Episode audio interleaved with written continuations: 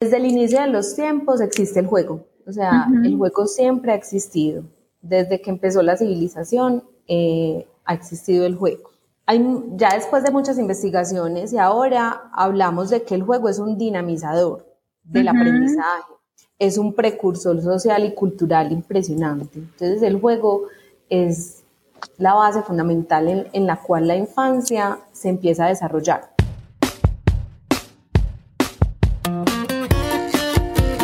Hola, bienvenidos al Fully Kids Podcast. En este espacio discutimos con expertos preguntas que ustedes nos hacen en fullykids.com y nuestras redes. Conversamos sobre los retos del día a día, de la crianza y salud de los niños.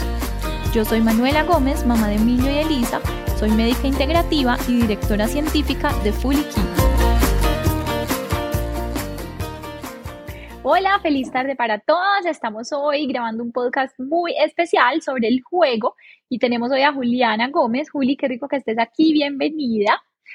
Juli es una persona que admiro mucho, una pedagoga que tiene un conocimiento impresionante cuando uno comparte con ella y con los niños de manera práctica y aplicada. Entonces es muy, muy, muy bonito.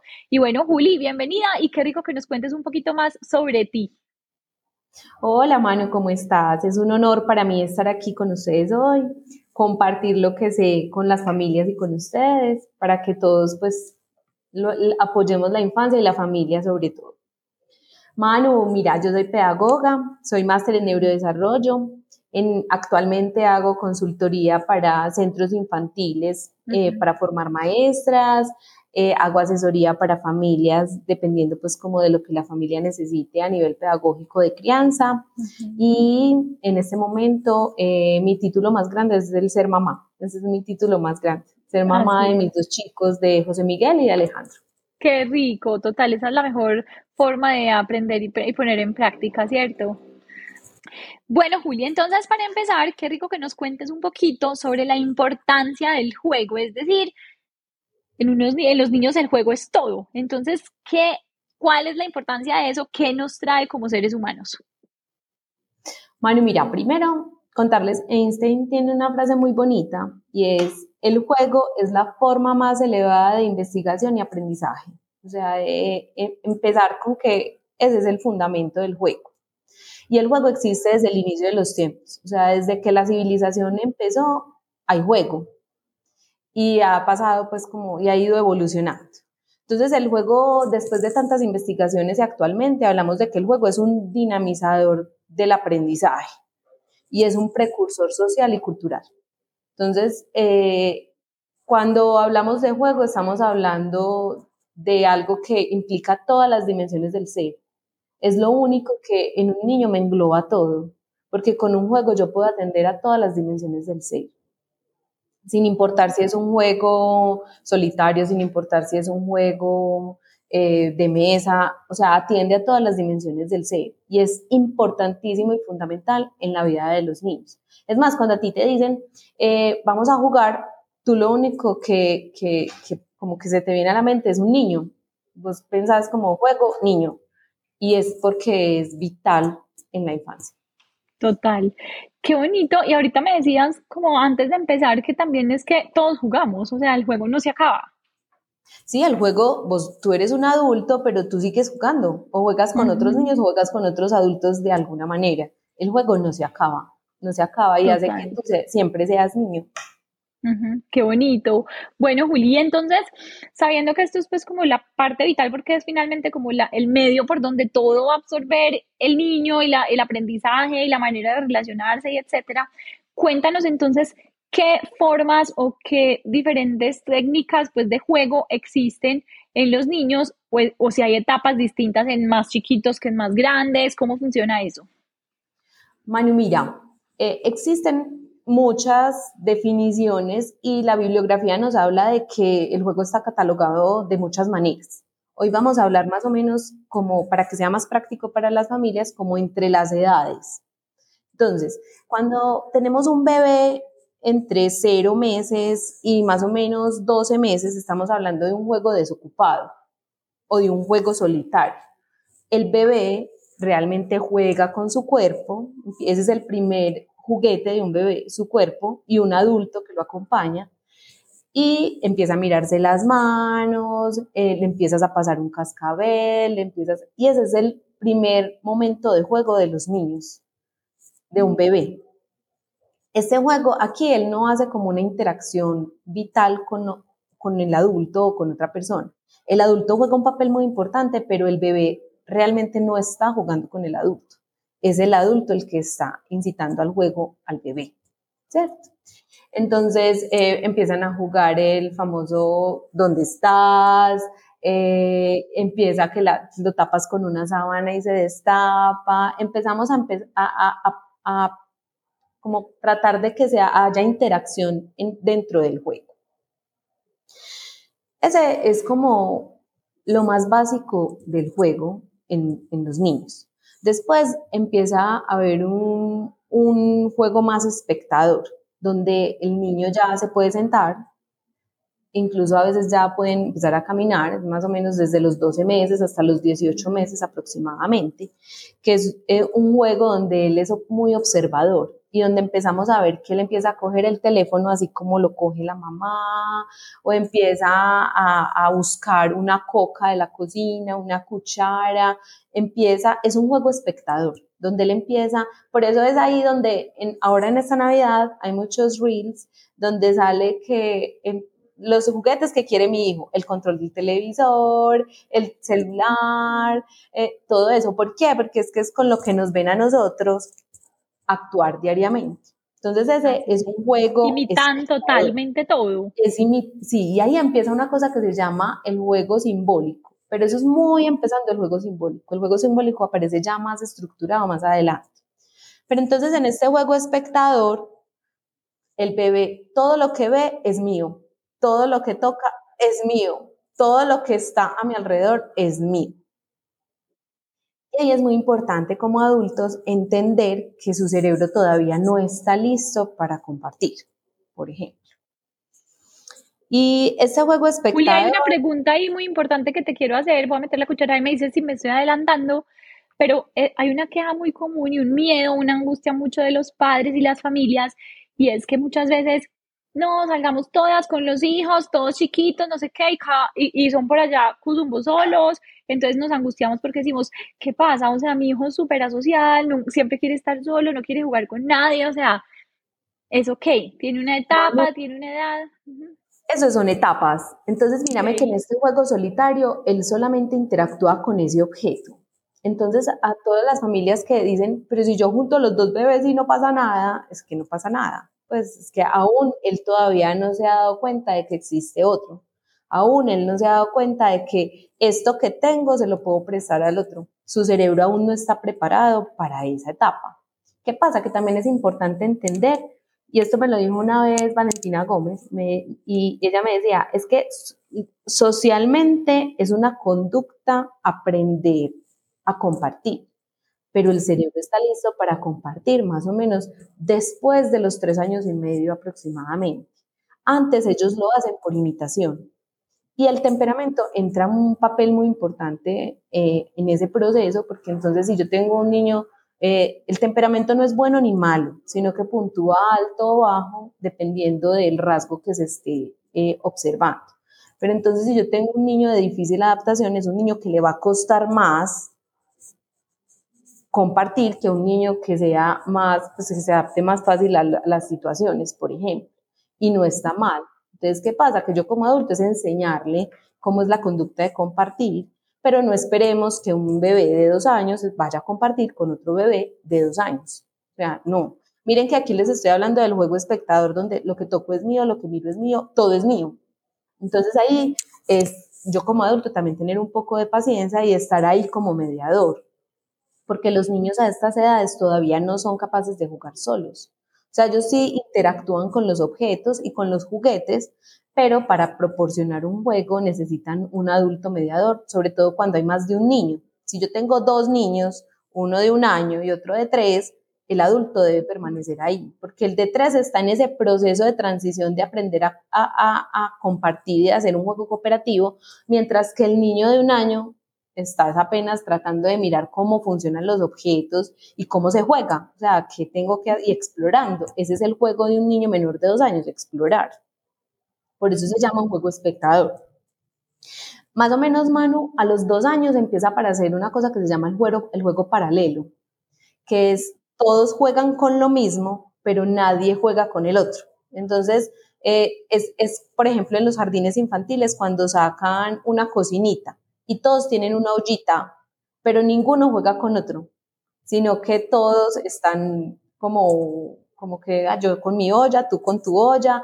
Ese es el juego paralelo, que juegan con los objetos que están dispuestos y, eh, pero no con el otro. O sea, no es como que me prestas tu ollita, te voy a preparar eh, una comidita. No, todavía no. Ahí entre los dos y los tres años, aún no. Hay niños que sí lo hacen, sobre todo los que son hermanos menores o tienen primitos muy grandes, porque han visto eso, han modelado eso todo el tiempo. Entonces, hay mamás que me pueden decir, ay, no, a los dos años ella sí me sirve sopita y sí juega con juguito y todo, pero pues realmente si vas a mirar es porque ha tenido modelado de ese proceso. Ya después de los tres años empieza a aparecer un juego asociativo que es cuando ya empiezan yo quiero jugar con herramientas, yo quiero jugar con dinosaurios, yo quiero jugar eh, con muñecas. Todavía no estamos hablando de que puedo compartir con el otro o que yo voy a jugar con el otro compañero. Pero sí que ya todos jugamos lo mismo. O sea, ya todos podemos jugar cocinita, y, de repente, pues aquí, mira tu juguito acá, sin tocarnos mucho, pero ya hay una interacción más voluntaria a nivel social. Y ya los cuatro años, Manu, yo tengo muchas mamás que me dicen, Ay, es que cumplió cuatro y ya juega con todo el mundo. Ya en ese punto aparece el juego cooperativo, que es donde están todos jugando con todos. Y que ya, ya vos puedes, digamos que ya puedes estar como mamá aquí sentada y son todos allá jugando como en grupito y ya no tenés como que pues, intervenir tanto cuando están con otros niños.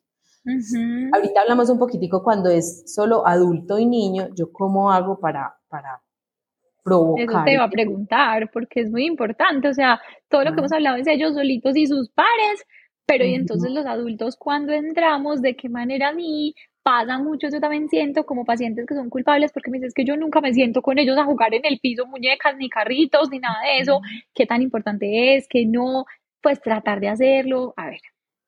Mira, Manu, eh, y lo he dicho en muchos lugares, el mejor juguete para un niño es un adulto que pueda plenamente estar con ese niño. ¿Qué pasa? Que no todos los adultos sabemos jugar con los niños. Entonces, puedo encontrar personas que me digan, no, Juli, es que yo no sé cómo jugar con un niño. Entonces, aquí les voy a dar un tip.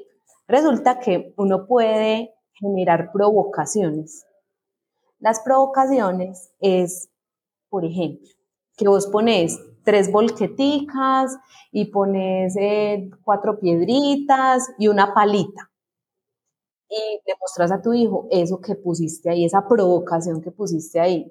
Entonces él va a llegar a coger el, el carro, a montar las piedras al carro y tú ahí lo único que podrías hacer con él y que está perfecto es verbalizar lo que él está haciendo. Ay, estás echando las piedritas en el carro. Si yo no soy como de, ay, brum, brum, brum, entonces, tú como adulto no tienes que ser un payaso ni un recreacionista para jugar con un niño. Solamente utilizar esas provocaciones y estar ahí, presente. Para muchos papás funciona poner un cronómetro, por ejemplo, porque se les hace eterno sentarse a jugar con sus hijos. Entonces, tú, tú pones 15 minutos, pones 10 minutos y estás en ese momento en conciencia plena con tu hijo sin celular, que no te vayan a interrumpir. Y esos 15 minutos, esos 10 minutos son suficientes para poder conectar con tu hijo y establecer un juego. ¿Qué pasa? Que los niños juegan todo el día.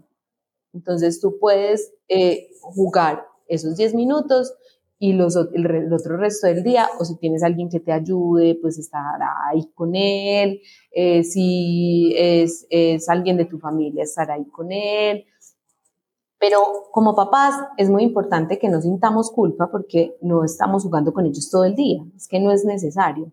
Además también, Manu, es muy importante ser observador en el juego con los niños. Muchas veces ellos nos dicen muchas cosas a través del juego y nosotros como adultos, pues tratando de que jueguen de esta o de esta manera, como que, ay, no es que así es que se juega cocinita, pues no, también dejémoslos que se abra esa creatividad y que ellos miren a ver qué van a hacer, pues si está planchando con una ollita, pues es perfecto. Es como que las ollas no son para planchar, pues también como adultos seamos muy observadores de los juegos. Y, y lo otro, los invito a, como papás, como a saber qué le gusta jugar a su hijo posiblemente lo mismo que le gusta jugar a ese papá no es lo mismo que le gusta jugar a ese hijo. Muchos papás empiezan a jugar, no sé si ya lo dije, muchos papás empiezan a jugar con los hijos como después de los cuatro años, que ya utilizan muchos juegos de reglas y juegan lotería, memoria, juegan parqués, juegan ajedrez, porque estos papás son un poquito más estratégicos y les gustan más los juegos como de mesa. Los juegos de mesa también abren impresionante, o sea, son un precursor de aprendizaje y son una ventana para el desarrollo cognitivo muy importantes. Entonces es una invitación también a que después de los cuatro años empecemos a establecer juegos de mesa. Lo otro es que, ¿sabes qué? Hay un montón pues hay muchos tipos de juegos realmente. Entonces están los juegos de roles, que son que yo me disfrazo, o juego a la cocinita, o juego a las herramientas, pues a hacer un, un obrero, eh, o soy la princesa, soy el superhéroe, esos son juegos de roles. Después hay también juegos de construcción, entonces son los de armar. Hay juegos eh, de mesa, como los que acabamos de hablar, pues el, el juego de memoria, el parqués, el ajedrez. Mm, también, cuando yo hablo del juego mano, también hay muchos papás que me preguntan como que, ay, es que, o mamás que me dicen, ay, es que el papá juega muy brusco con él, pues como juegos de manos. Total. Esos juegos, esos juegos manos son súper importantes. Hay, hay estudios que nos dicen que estos niños, digamos que a nivel social, tienen un poquito más de destrezas porque son capaces de decir a los otros como que para, no me hagas así tan duro que no me gusta. Que los niños que no tienen este tipo de juegos bruscos, claro. las figuras más de las familias son las que más juegan así. Tiene todo el sentido y, y sí es muy real porque la verdad es que los llevan al límite, ¿cierto? Como que lo que a mí me ha tocado es que los llevan a su límite en cosquillas, en brusquedad, en apretados, en amarrados, en todo lo que hay. Pero también, Juli, muy importante con esos, esos tipos de juegos, que es cuando la hora de dormir, que los activan a última hora, que son los papás que a veces no están y llegan, pero es ya jugar de esa manera y uno es todo el trabajo perdido. Sí, ya hice toda la rutina de la noche y tú llegas como a...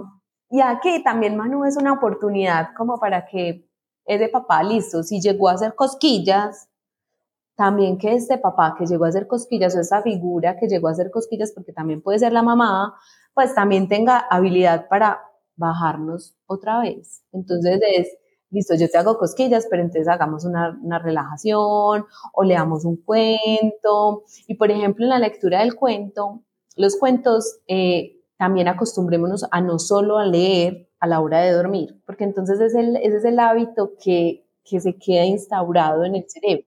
Entonces es como que yo leo para dormir, entonces me quedo dormido leyendo. No, pues busquemos otros momentos de lectura también y, por ejemplo, utilicemos entonaciones, ya como cada familia quiere hacerlo, pero eso llama mucho la atención de los niños. Y leer un cuento también es un juego, eso también hace parte del juego. Total.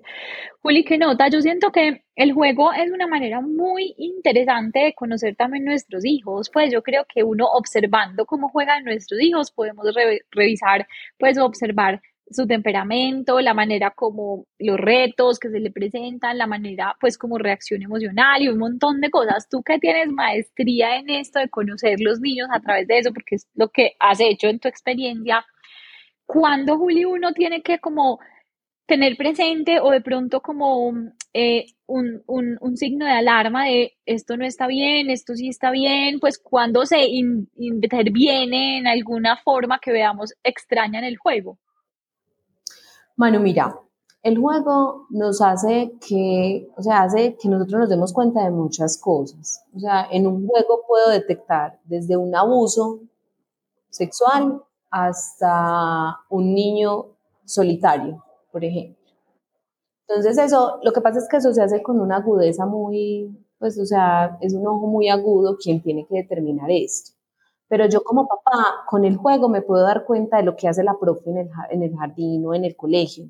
Yo como papá con el juego, o sea, si yo voy a jugar eh, escuelita, como sea su, tú eres el profesor y yo, yo entonces soy eh, el niño y que ese cómo se comporta ese profesor, puedes hacer una lectura. Obviamente, Manu, no siempre es esa lectura, ¿cierto? Porque habrá mamás que me podrán decir, ay no, pero es que si él es así de bravo, entonces, entonces empezar a mirar, listo, si no es la maestra, ¿quién es la figura de autoridad que está muy bravo y que él está como eh, imitando? Ahí también entra la televisión, mano. O sea, cuando yo voy a hacer ese juego de roles para esa observación, no es solamente lo que le pasa en el jardín o lo que le pasa en el colegio, es también qué tanta televisión está viendo, cómo utilizamos las pantallas, si las vamos a utilizar como juego, utilicémoslas como los papás, utilicémoslas de manera estratégica. No es, no es satanizarlas, pero entonces usémoslas bien. O sea, ya hay plataformas educativas, hay, eh, pues, tratemos de que si están muy pequeños, mejor que sean juegos de movimiento, entonces ponles en el televisor. Ahora hay eh, muchos juegos que son em, como canciones o como mundos cuando uno juega como un videojuego y los niños tienen que hacer actividad física mientras, entonces sale el rojo, brincas, si sale el azul, te agachas y ahí no solamente estamos viendo la pantalla, estamos trabajando motricidad, estamos trabajando función ejecutiva, porque entonces el niño tiene que planear qué va a hacer. Eh, entonces eso es importante, mano. O sea, si vamos a utilizar eh, pantallas, que ya nos metimos por ese ladito, que sea de un buen uso. Si tú como adulto no la ofreces, el niño no te la pide realmente. O sea, tú como adulto eres el que se encarga de poner ese límite. Y el juego también ahí nos enseña a poner límites. Con el juego también nosotros como adultos podemos empezar a poner límites. Y no siempre los niños tienen que ganar cuando son juegos de competencia, por ejemplo. No, pues está bien, no me voy con todo mi conocimiento pues como para que mi hijo pierda, pero tampoco como que siempre gane mi hijo, porque entonces eso a nivel social también nos va como apachurrando ahí. Y, y que no se nos olvide, Manu, que es que el juego es, es como es socialmente súper importante. Entonces ahí también es una señal de alerta de lo que me preguntabas. Cuando yo veo que mi hijo tiene cuatro o cinco años y yo veo que no busca a los otros para jugar, sino que sigue con ese juego solitario, que no se involucra con el otro, que no habla con el otro, ahí también es empezar a buscar un especialista como que venir, contarle a la al pediatra, mira, yo noto que no juega mucho con los otros niños, yo noto que, que, habla poco, que no interactúa para jugar. Esa es una señal de alerta más o menos entre los cuatro y los seis años, que ahí tenemos como que, ay, mi hijo sí jugará. Sí, que empiece a haber un juego cooperativo y un juego como que yo te doy y tú me das, porque socialmente eso es lo que hace el juego. Además, porque el juego también nos pone como lo que es la vida real nos, nos, nos lleva a la vida real a los niños. Y entonces ellos empiezan como también a, a saber qué hacer. El juego es resiliente también, mano. O sea, el juego nos enseña resiliencia. A los niños les enseña mucha resiliencia, porque es que es muy fácil perder o es muy fácil que mi juego se desbarate. Por ejemplo, cuando llega el amiguito y Trun le tumbó la torre. Entonces ahí es enseñarle las habilidades a tu hijo para que no solamente como que, como me tumbaste, pues es como, mira, la próxima vez si quieres jugar conmigo me dices, no me tumbes mi torre, ayúdame a construirla otra vez, pues es como empezar a modelar el juego nos sirve mucho para eso. Y como papá, como mamá, también puedes empezar como que, mira, se juega así. O mira, si te lo tumban, puedes decirle esto. Eh, a mí no me gustaría que me lo tumben. Eh, es empezar a modelar todo mano. No, es que se vuelve una oportunidad para todos. Total, es una oportunidad. El juego es una oportunidad. Total. Qué rico, Juli. ¿Me vas a decir algo más? No, no. Ok. lo otro, no, lo otro, mano, es que me gusta decirle a las familias que no condicionen el juego. Como, por ejemplo, si tal cosa, entonces no juego contigo. Pues no condicionen el juego. Que el juego se vuelva intocable en casa. Porque es que si no, ya empieza a haber una connotación diferente para el juego. Y con el juego, mira que hoy lo que estamos aprendiendo es que tenemos muchas oportunidades y tenemos mucho que hacer con el juego y que lo podemos aprovechar de la mejor manera. Por ejemplo, cuando, cuando ver oportunidades, cuando empiezan a tirar los juguetes, entonces es enseñarle a no tirar. Eh, y eso es de constancia también, mano. No quiere decir que si yo le voy a decir hoy, no se tiran los juguetes, él no va a dejar de, pues ya nunca más va a tirar los juguetes, no, él los va a seguir tirando. Pero entonces es, miremoslo como adultos como una oportunidad. Y tampoco pensar, mano, que el adulto tiene que estar ahí jugando todo el tiempo y por temperamentos hay niños que juegan muy solitos y hay otros niños que les gusta que el adulto esté ahí todo el tiempo. Total.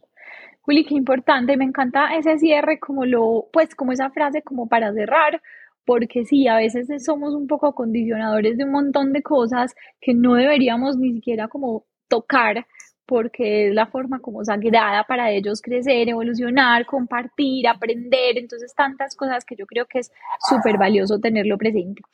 Juli, qué rico, ¿alguna otra nos quede por ahí?